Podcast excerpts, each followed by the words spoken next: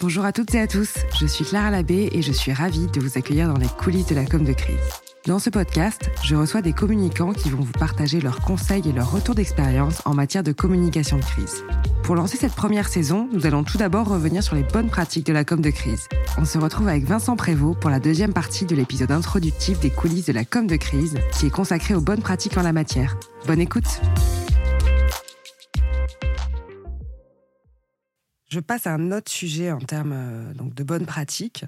Concernant les publics, comment est-ce que en situation de crise, tu détermines à qui tu dois t'adresser? Est-ce qu'il y a des publics euh, indispensables qu'il ne faut pas oublier dans ta stratégie? Alors carrément, c'est vrai que tu dois, une fois que tu as compris, euh, que tu as déterminé la nature de la situation, que ton message, en tout cas les, les, points clés de ton message sont déjà déterminés, effectivement, tu vas ensuite te demander à qui tu vas envoyer ces messages. Et c'est vrai que dans les publics clés, bah, évidemment, il y a les médias, on en a parlé tout à l'heure, euh, et notamment l'AFP, hein, qui va être vraiment euh, ta, ta, cible prioritaire en, termes de, diffusion média, parce que ta dépêche, si tu es cité dans la dépêche, après la dépêche, tu sais, elle est copier-coller sur tous les sites d'information, et en fait, ça va donner quand même plus de visibilité à ton message. Donc ça, oui, c'est vrai que c'est indispensable, mais pas uniquement.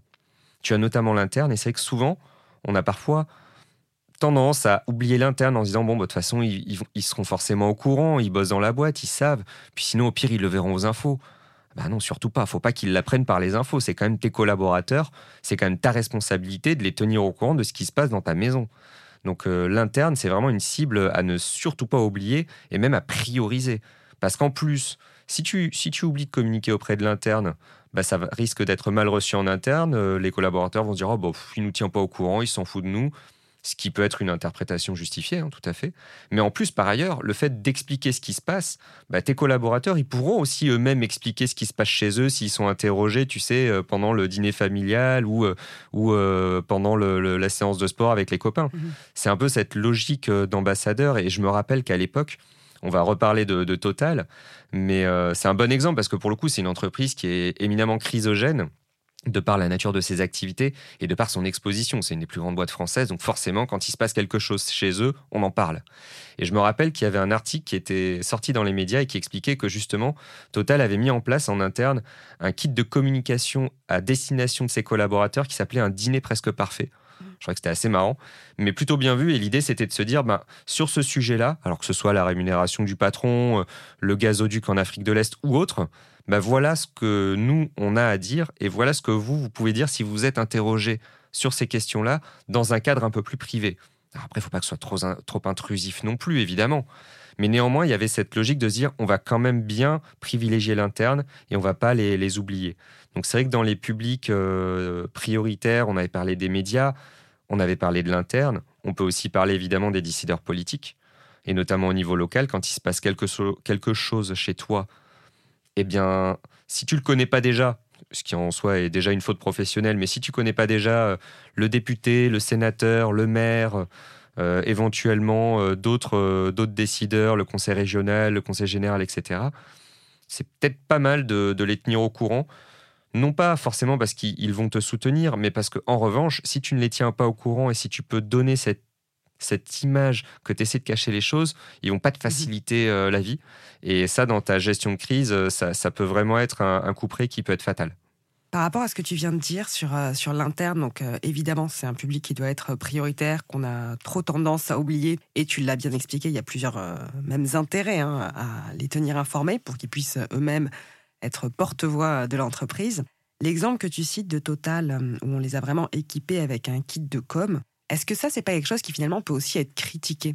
Est-ce qu'on n'a pas un risque? Est-ce qu'il ne faut pas trouver le bon équilibre entre j'informe mes collaborateurs parce que déjà, je leur dois de les tenir au courant ça m'arrangerait s'ils pouvaient bien faire passer mes messages, donc autant qu'ils les aient en tête et être finalement critiqué en disant que c'est presque de la manipulation. On pourrait nous, reprocher ça si on équipe tous nos collaborateurs d'un livret avec des éléments de langage. Donc les éléments de langage, c'est extrêmement décrié, notamment dans, le domaine politique, mais finalement, c'est la même chose si on équipe tous nos collabs d'un document. Donc là, ce kit, un dîner presque parfait, avec tous les mêmes arguments. Oui, c'est vrai que c'est délicat. Hein. Je, comprends le, je comprends le point. Mais euh, c'est vrai que c'est peut-être un petit peu, j'irais, euh, il y a peut-être ce côté un peu directif, un petit peu mm. autoritaire, et voir, on pourrait se dire, bah, au-delà de la manipulation, il y a une volonté d'avoir euh, une forme de censure finalement. De se dire, bon, bah, en fait, vous n'allez pas dire ce que vous pensez, vous allez dire, vous allez prêcher la bonne parole de, l'entreprise. C'est vrai que ce point-là s'entend. Et c'est peut-être un petit peu excessif. Néanmoins, en fonction de la situation, ça peut tout à fait se justifier. Si tu es vraiment sur une situation où la boîte ne peut plus rien faire, ne peut plus euh, lever le petit doigt sans que ça déchaîne les passions, peut-être que ça peut se justifier de manière temporaire sur euh, certains points. Je ne sais pas si tu te rappelles, mais à cette époque-là, quand il y avait eu l'AG des actionnaires euh, Salle Playel à Paris, tu avais eu des perturbations où en fait il y avait des, militants qui empêchaient les gens de se rendre à l'AG. Et en fait, comme toutes les caméras filmaient le truc, ça avait eu un effet assez dévastateur où en fait on avait l'image des, des méchants actionnaires qui se moquaient des militants, et ce qui était le cas d'ailleurs, hein, parce qu'on voyait les, actionnaires qui se rendaient à, l'AG et qui, euh, qui essayaient de, marcher euh, en les évitant, voire qui parfois se moquaient d'eux ou les insultaient. Mm. Et ça, enfin, l'image que ça redonnait, ça avait été commenté dans, dans pas mal de médias, et notamment dans le quotidien, mais pas que, ça donnait vraiment une image assez déplorable. Et là, clairement, on sentait qu'ils n'avaient pas été briefés. Quoi. Donc dans certains cas, je pense que ça peut se justifier, mais oui, après, il faut pas non plus être dans une volonté, en tout cas, de, contrôle à outrance, parce qu'après, effectivement, tu as raison, ça va se voir. Il faut toujours quand même laisser un minimum de spontanéité dans les messages qu'on va donner. Moi, ce que je dis souvent à mes clients en média training, c'est les exemples qu'on va utiliser, c'est souvent des politiques, mais surtout n'essayez pas de parler comme les politiques parce que ça se voit que c'est pas naturel. Et c'est pas ce qu'on attend d'un porte-parole. Mm. Le porte-parole, il doit utiliser des mots avec lesquels il est à l'aise et il doit dire encore une fois des choses auxquelles il croit. C'est ce que tu disais tout à l'heure sur la conviction. Si tu crois ce que tu es en train de dire, ça se voit en fait. Mm, ça s'entend dans la voix, ça se voit dans le regard, ça se voit dans la gestuelle. Tandis que si tu es en train de réciter euh, des éléments de langage qui sont un peu bullshit et auxquels tu crois pas, ça se voit, ça marche pas. Et en plus, si tu as Elise Lucet en face de toi, elle va s'énerver et tu vas finir en boucle sur brut. Ouais, peut-être qu'un entre-deux, ça peut être en effet de les équiper, les outiller, mais avec plus euh, des guidelines de posture. De dire, euh, par exemple, tu, si on reprend l'exemple des actionnaires qui se rendaient à l'AG, euh, pas d'agressivité, il y aura des caméras, donc contrôlez ce que vous dites, ce que vous faites, évitez de repousser les personnes, évitez de vous moquer d'elles, faites preuve d'empathie, restez courtois. Et après, peut-être même sur les messages, si en effet on veut qu'ils défendent une certaine position, tu le disais, c'est important que chaque porte-parole puisse s'approprier euh, les messages clés qu'on veut lui faire dire et donc qu'il puisse utiliser ses propres euh, tournures, ses propres formulations, son propre vocabulaire, peut-être plutôt que rédiger un discours où vraiment euh, le format question-réponse, où on a une réponse correctement rédigée, est sous forme bullet point, l'idée principale, et ensuite tu l'adaptes pour te l'approprier. Peut-être que c'est un entre-deux comme ça à trouver dans ces cas-là. Et tu vois finalement ce que tu disais sur, par exemple, donner des conseils aux gens en leur disant bah, ne soyez pas insultant, restez courtois, c'est du bon sens. Mmh c'est juste du bon sens et c'est pour ça que tout le monde peut l'appliquer. Donc c'est des choses qui sont effectivement, tu as raison, des, conseils de, posture qui sont faciles à, diffuser, faciles à rédiger et faciles à appliquer en fait quand ça, quand ça t'est destiné. quoi. Un autre point, on sait qu'une crise peut durer, qu'il peut aussi y avoir euh, des évolutions, des rebondissements. Comment est-ce qu'on peut s'assurer d'avoir un discours qui soit euh, durable et cohérent sur toute cette durée de la crise qu'on ne peut pas forcément euh, connaître à l'avance pour finalement éviter d'être démenti par la suite Bah déjà, on va revenir à notre premier point, ne pas mentir. Ça, c'est le premier truc. Si tu as menti, à un moment, tu vas être obligé soit de revenir sur ton mensonge, ça va se voir, mais attends, tu nous as pas dit ça. Ou alors d'inventer un autre mensonge pour couvrir ton premier mensonge, et c'est la spirale infernale, et tu t'en sors plus. Et c'est vrai que quand tu donnes, euh, au fur et à mesure de l'évolution de la crise, des versions qui vont se contredire, bah, on va se dire qu'à un moment, tu n'as pas été hyper euh, honnête euh, dans, la gestion et que tu le seras peut-être pas toujours euh, tout au long de la gestion de la situation. Et c'est vrai qu'on se souvient, nous, à l'époque, du sujet de Lactalis, parce qu'on avait. Alors, moi, j'ai jamais travaillé pour eux, mais je travaillais dans le secteur et donc c'était un sujet que je suivais de près. Et c'est vrai que le fait de dire on a juste un problème sur un lot et finalement c'est sur une palette et finalement c'est sur une référence et finalement c'est tout ce qui sort de l'usine et finalement j'arrête l'usine bon, tu te rends compte qu'on a ramé et qu'on a perdu du temps, au lieu tout simplement dès le début de se dire, bon, on ne sait pas trop ce qu'il y a comme problème, mais dans le doute, entre guillemets, par principe de précaution, sacro-saint principe de précaution, mais qui a vraiment, en, tout cas, une, valeur indéniable en cas de crise, on va tout rappeler, on va rater l'usine. Et oui, on va peut-être perdre de l'argent euh, dans l'immédiat, Mais en tout cas, on gère le, sujet, on va trouver d'où vient le problème et on va éviter justement de ramer parce que je sais pas si tu te rappelles, mais cette crise de Lactalis, c'était des laits en poudre euh, contaminés à la salmonelle qui venaient d'une usine en Mayenne. Ça avait duré des mois et des mois, c'était sans fin. Et à chaque fois, il y avait une nouvelle révélation. Et donc, on était typiquement dans le cas du, feuilletonnage, où c'était cette crise-là qui, euh, qui polarisait l'attention des médias et on n'en sortait plus. Et comme en plus, à cette époque-là, euh, l'entreprise, elle a changé depuis sa, stratégie, mais à l'époque, l'entreprise avait une volonté de ne pas communiquer. Il y avait une vraie, euh, aversion à, la transparence et à la prise de parole média, et ça se voyait. Et donc tout le monde parlait à leur place. Tu avais Bruno Le Maire à l'époque, qui était déjà ministre de l'économie. Tu avais une association, euh, un collectif de victimes qui s'était monté de manière spontanée, qui communiquait, qui prenait la parole, et jamais, jamais tu ne les entendais. Et au bout d'un moment, ils se sont rendus compte, hein, mais c'était trop tard. Et moi, je m'en rappelle même, le, si tu veux, le, le, climax, le point d'orgue de, de, cette, de cette crise, c'est que dans le même temps, tu avais un cache investigation, il y a à chaque fois, qui s'était préparé sur Lactalis, mais qui ne parlait pas de cette histoire de salmonelle dans les ampoules, qui parlait des pratiques euh, managériales, fiscales, de l'optimisation fiscale, de compte au Luxembourg, etc. Donc, ils font un cache. Et tu sais qu'un cache, en gros, ça prend à peu près un an entre le moment où tu balances les premières pistes, les premières euh, questions et le produit fini qui est diffusé à la télé. Et donc pendant cette année, il y a eu justement cette crise. Et en fait, à la fin du reportage qui est diffusé et qui parle d'optimisation fiscale, tu as un porte-parole de l'entreprise qui est face à Élise Lucet, qui revient sur le reportage et qui en plus est interrogé sur l'autre crise qui n'a rien à voir avec la première. Et donc en fait, le, gars se fait euh, assaillir de, de questions. Et je me rappelle, je dis pas que j'aurais fait mieux à sa place, attention, hein, je c'est pas une critique, euh, mais il n'avait pas été bon parce que concrètement, il c'était beaucoup trop violent en termes de, de critique. Euh, et, je me rappelle qu'il avait même eu une forme d'agressivité à l'endroit d'Élise Lucet en plein plateau, et ça se voyait, quoi, et ça, a été vraiment contre-productif. J'ajouterais peut-être deux points pour assurer la cohérence du discours donc, euh, dans la durée. Déjà, ce serait de s'assurer qu'on passe les mêmes messages à nos différents publics. Parce que surtout aujourd'hui, on a une vraie porosité entre nos différents publics. On ne peut pas dire euh, blanc à l'interne, noir à l'externe. On sait que euh, des communications internes peuvent ressortir. Donc, c'est pas pour autant qu'on va envoyer exactement les mêmes messages à tous nos publics. Ils n'ont pas besoin des mêmes informations, ils ne s'intéressent pas aux mêmes choses. On ne va pas dire la même chose aux clients qu'à l'interne ou aux politiques, mais s'assurer en tout cas qu'on n'a pas de contradiction entre euh, ces différentes adaptations du discours. Ça, ça nous permettra donc d'être cohérents en termes de prise de parole.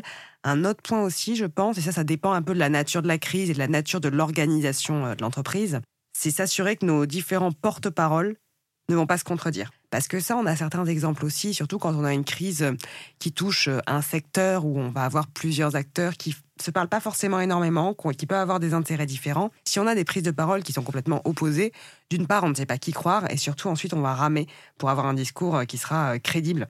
Ça, c'est clair. Et je ne sais pas si tu t'en rappelles, sous le quinquennat de François Hollande, donc ça remonte un petit peu, mais on a eu toute une série de séquences qui s'appelaient les couacs de com. Et notamment en politique, car tu es dans une situation où chaque personne a son propre agenda personnel, ses propres ambitions. On avait en gros des, ministres qui se contredisaient les uns les autres en permanence. Mmh et c'était sans fin. Et c'est vrai que les quads de com de l'Élysée sous le quinquennat Hollande, c'était un peu la caricature justement de ce, de ce manque de durabilité du discours et de ce manque de cohérence. En effet, je pense que euh, la com gouvernementale peut être un bon exemple parce que dans certaines situations de crise, on va avoir plusieurs ministères qui vont être euh, impliqués et qui donc auront euh, des actes de discours qui seront différents mais qui doivent être, être cohérents.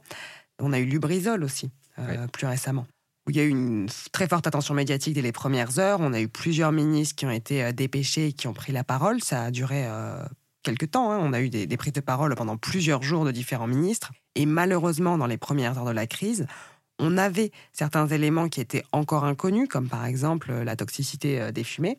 Donc tant qu'on ne sait pas, on, va éviter de spéculer parce qu'on pourrait se contredire ensuite, et c'est malheureusement ce qui s'est passé. Et on avait des ministres qui avaient des discours euh, différents l'un l'autre, alors que finalement, même s'ils ont tous leur périmètre et leur spécialité, ils représentent tous la même institution, le gouvernement.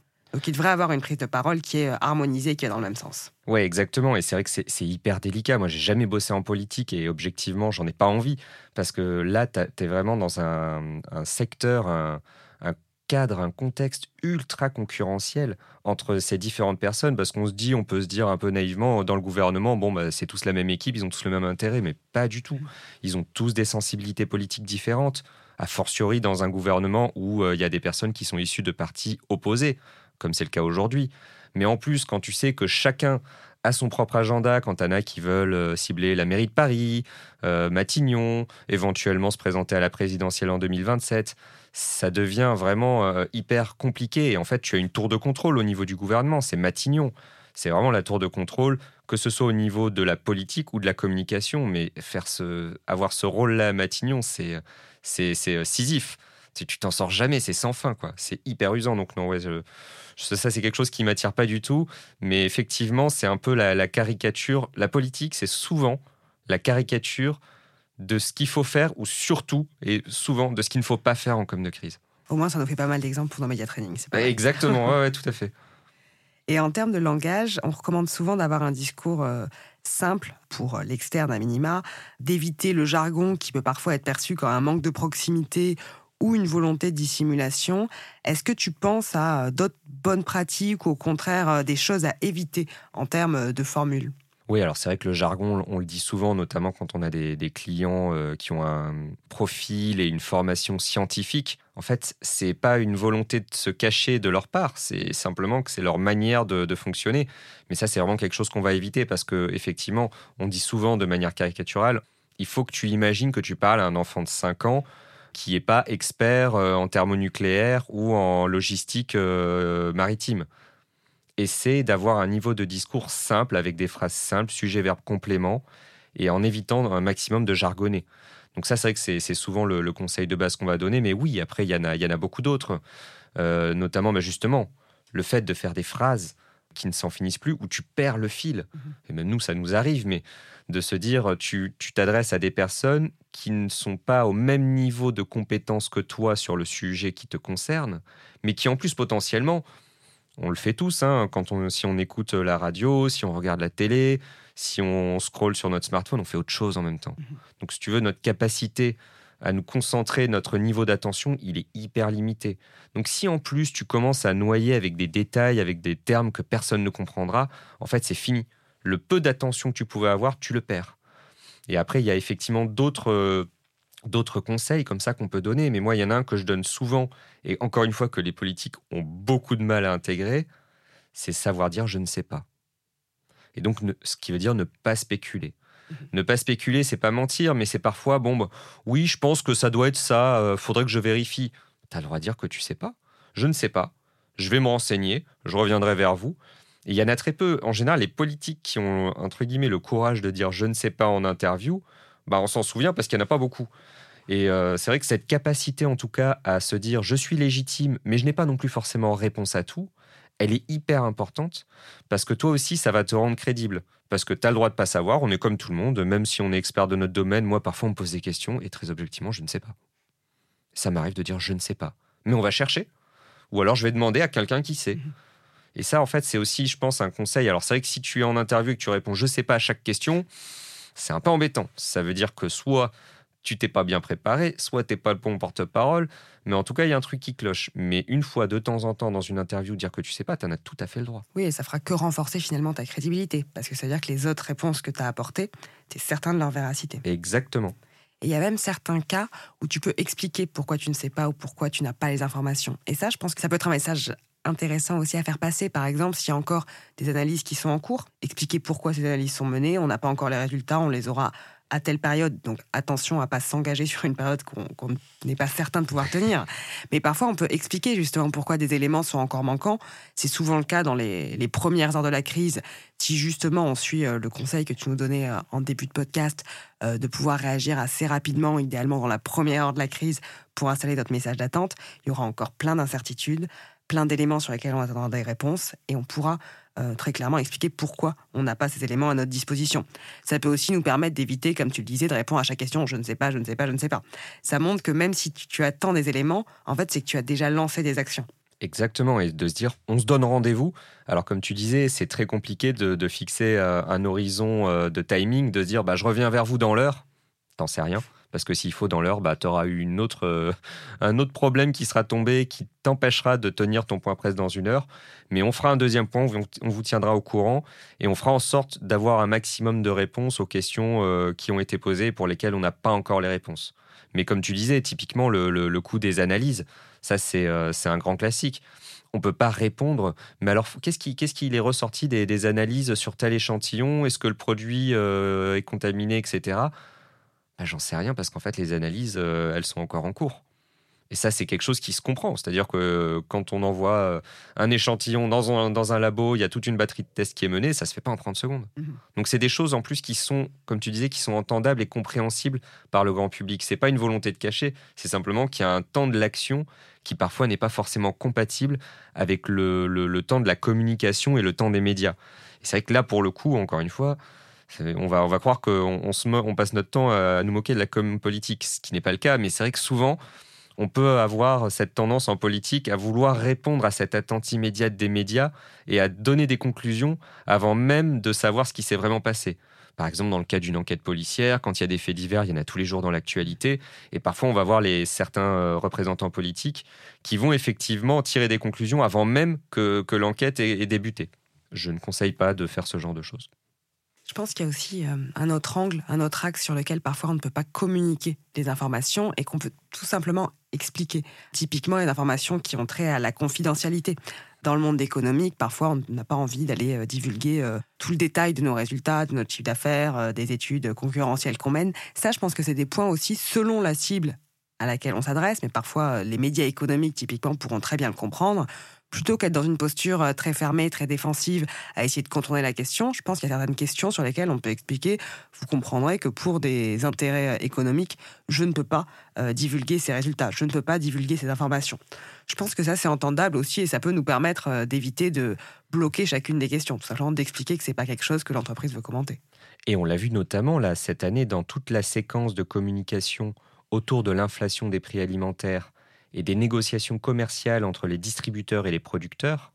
Il y a eu cette espèce de, passe d'armes. Hein. Ça avait commencé en, février, un petit peu avant le, salon de l'agriculture. Et ensuite, ça, a continué euh, dans toute la séquence qui a entouré justement cette période de négociation, où on avait tous les représentants habituels hein, de, de, Carrefour, de, de Leclerc, de Lidl, etc., qui expliquaient qu'effectivement, sur certains points, ils pouvaient répondre, mais sur d'autres, ben, il y a des négociations en cours. Je ne vais pas vous donner le contenu des négociations. Je peux vous expliquer comment ça se passe. Je peux vous expliquer, moi, quel est mon point de vue, quel est mon métier et quel est celui de la personne en face. Et de toute façon, vous allez l'inviter et elle, elle vous donnera sa version. Mais je ne peux pas vous donner le contenu des, négociations parce que ça, pour le coup, bah, c'est euh, de la confidentialité et c'est quelque chose, en tout cas, c'est un argument qui mhm. s'entend. Très clair. Je vois que l'heure tourne. Est-ce qu'il y a euh, une bonne pratique que tu voulais absolument partager euh, avec nous avant qu'on ne conclue ou des choses à éviter à tout prix? Moi, il y a toujours un, cas que je cite euh, qui s'est produit cette année et que j'ai trouvé assez éloquent à, plusieurs niveaux et qui va un petit peu balayer tout ce qu'on s'est dit. C'est de se dire que, par exemple, face à des activistes, à des militants, on a déjà perdu la bataille de l'opinion. Ce qui est évidemment faux.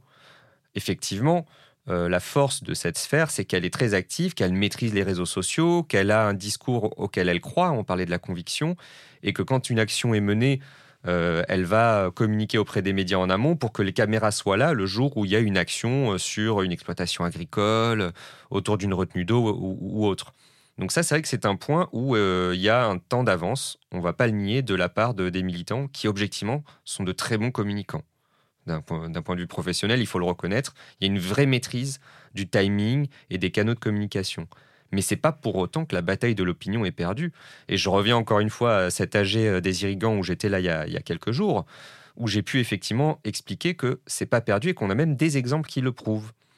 J'en veux pour preuve quand il y a eu une action, euh, je crois que c'était euh, les soulèvements de la terre, qui avait mené une action dans la région nantaise auprès d'un maraîcher dont ils critiquaient l'utilisation de l'eau dans, ces cultures. Et donc ils sont arrivés, euh, ils ont manifesté et ils ont saccagé euh, l'exploitation. Et je me rappelle, quand l'action a eu lieu, le, maraîcher en question, alors qui n'est pas euh, un maraîcher lambda, je crois que c'était le président de la Fédération de Loire-Atlantique, qui a un compte Twitter, donc qui lui aussi est en maîtrise de sa communication, avait tout de suite en fait pris des photos avec son téléphone de l'action qui était en cours et a tweeté euh, il y a des militants chez moi qui saccagent tout, je pleure. Je pleure. Donc là, si tu veux, en termes d'empathie et de, gestion de l'émotion, enfin, t'es au summum. Mhm. Le gars t'explique qu'il est en train de pleurer parce qu'on est en train de détruire son, son outil de travail. Et il t'explique derrière, dans le même tweet, qui est produit vraiment dans. C'est même pas dans l'heure qui suit l'action, c'est pendant l'action, c'est en direct. Donc il te donne un message d'émotion pendant qu'il y a une action. En plus, en t'expliquant derrière que finalement, ces cultures, euh, bah, elles servent à, à, consommer moins d'eau, etc., à faire du bio. J'ai plus le détail. Mhm. Mais en tout cas, il disait, bah, ce qu'on me reproche, c'est précisément ce que, je ne, ce que je ne fais pas. Et en fait, la conséquence de ce tweet, qui a fait littéralement le tour du web, en tout cas du web français euh, dans la journée, c'est que dans la journée qui a, qui a, suivi cette action, tu as des représentants politiques d'Europe Écologie Les Verts qui se sont désolidarisés, qui ont condamné cette action. Alors qu'on pourrait imaginer, de manière peut-être un peu simpliste et caricaturale, qu'il y a une proximité idéologique entre les deux et que forcément ils vont les défendre. Et bien là, non. Parce que justement, il y a eu cette volonté de communiquer de la part de, cet agriculteur. Et ça, je trouve que ça, là encore une fois, d'un point de vue de communication, j'ai trouvé que c'était brillant. parce qu'il a tout intégré. Il a fait il a intégré la dimension euh, de, l'empathie.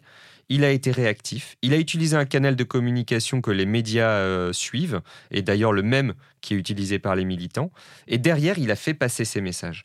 Bon, ben là, euh, chapeau, je crois que c'est Régis Chevalier, chapeau à lui, parce que pour le coup, c'était. Et je pense que c'était pas fin que quand il dit je pleure, il n'était pas en train de se marrer et de, boire un verre de vin. Je pense qu'il était vraiment dégoûté par la situation. Ouais, hyper intéressant.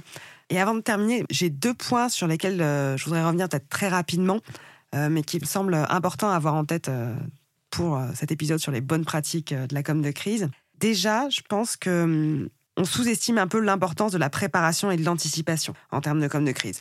On met souvent l'emphase sur euh, la gestion à chaud, comment on réagit euh, face aux interpellations, aux sollicitations des médias, quelle stratégie on met en place.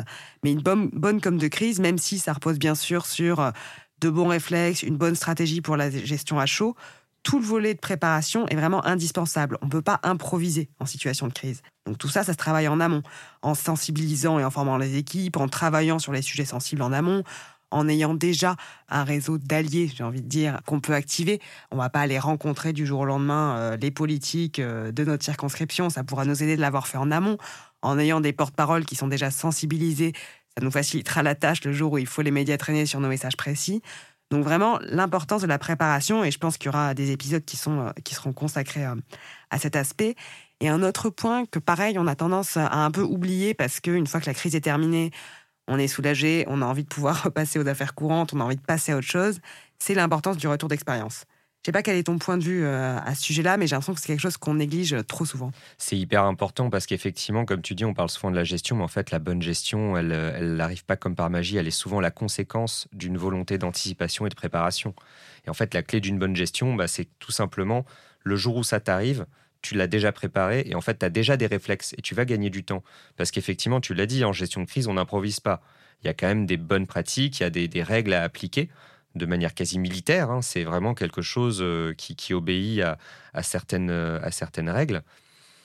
Si tu l'as pas fait avant, c'est pas au moment où ça t'arrive que tu vas les intégrer ces règles et donc tu vas perdre du temps et donc tu vas peut-être faire des erreurs et faire des couacs. Donc oui, en fait, la préparation, l'anticipation, on dit toujours que en fait, on, se prépare à traverser la tempête quand on navigue par mer calme. Bah, c'est vraiment, je trouve que cette métaphore, elle dit tout parce que effectivement, c'est quand même plus facile de se préparer à affronter une période compliquée quand tout va bien, parce qu'en fait, on est serein, on a le temps, que le jour où ça te tombe dessus parce que tu n'es pas serein et tu n'as pas le temps. Mais ça veut dire qu'il faut aussi être apte à intégrer que ça peut arriver un jour.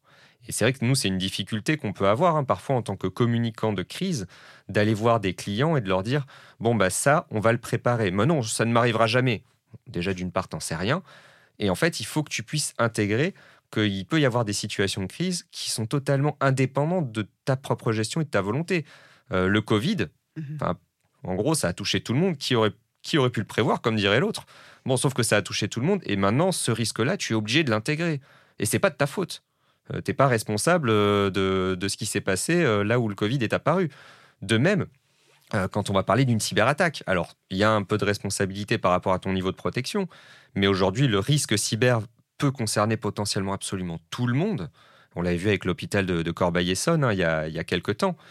Bon, bah là, très concrètement, si ça, tu l'as pas anticipé, tu galères. Moi, j'ai assisté à une table ronde lors du salon Santé Expo l'an dernier. Il y avait justement le directeur de l'hôpital de Corbeil-Essonne, donc qui avait subi cette attaque et qui donc bah, ne l'avait pas anticipé et t'expliquait que concrètement, comme les données de patients avaient été subtilisées par les hackers et avaient commencé à être diffusées sur Internet, ils ont dû en informer hein, en, application avec euh, les règles type RGPD. Ils ont dû informer tous leurs patients que leurs euh, données avaient été euh, subtilisées. Comment tu fais quand tu n'as plus d'ordinateur mm. Tu envoies du courrier. Quand tu es un hôpital, tu as combien de patients? Ils ont envoyé un million de courriers papier pour dire à leurs patients qu'ils avaient, euh, que leurs données avaient été subtilisées. Bon, bah déjà, un million de courriers, euh, on a déjà fait de la mise sous pli, on sait que ça prend du temps, mais est-ce que tu as un million d'enveloppes? Est-ce que tu as un million de ramettes de papier Tu fais comment concrètement? Donc, si tout ça, tu ne l'as pas anticipé, tu vas passer un temps faramineux mhm. à gérer ta crise. Et donc, oui, la, la clé d'une bonne gestion, c'est de l'anticipation.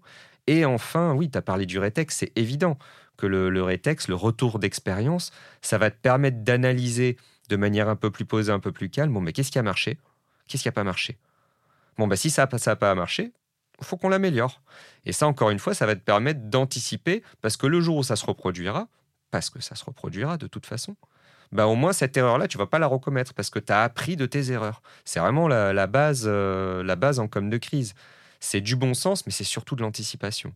Et c'est vrai que ce message hein, d'essayer d'évangéliser les organisations, hein, que ce soit des associations, des fédérations professionnelles, des entreprises, qu'elles soient multinationales, cotées en bourse ou des petites PME, elles sont toutes confrontées à la même situation et elles ont toutes ce, euh, besoin, en tout cas, cette nécessité d'intégrer et d'envisager que le pire peut se produire, en espérant que ça ne se produise jamais évidemment, mais de l'anticiper pour que le jour où ça se produise, bah, tu vas pas être en train de ramer derrière. Et il y a une autre citation, je t'ai parlé de d'anticiper la tempête quand on navigue par mer calme.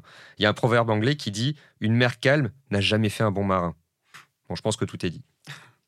Bah, écoute, merci Vincent, on va conclure là-dessus.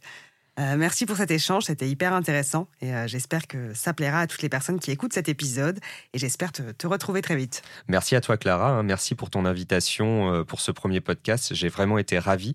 J'espère qu'on en fera d'autres et j'espère que tu auras justement d'autres sujets comme ça autour de la, de la com de crise et merci encore.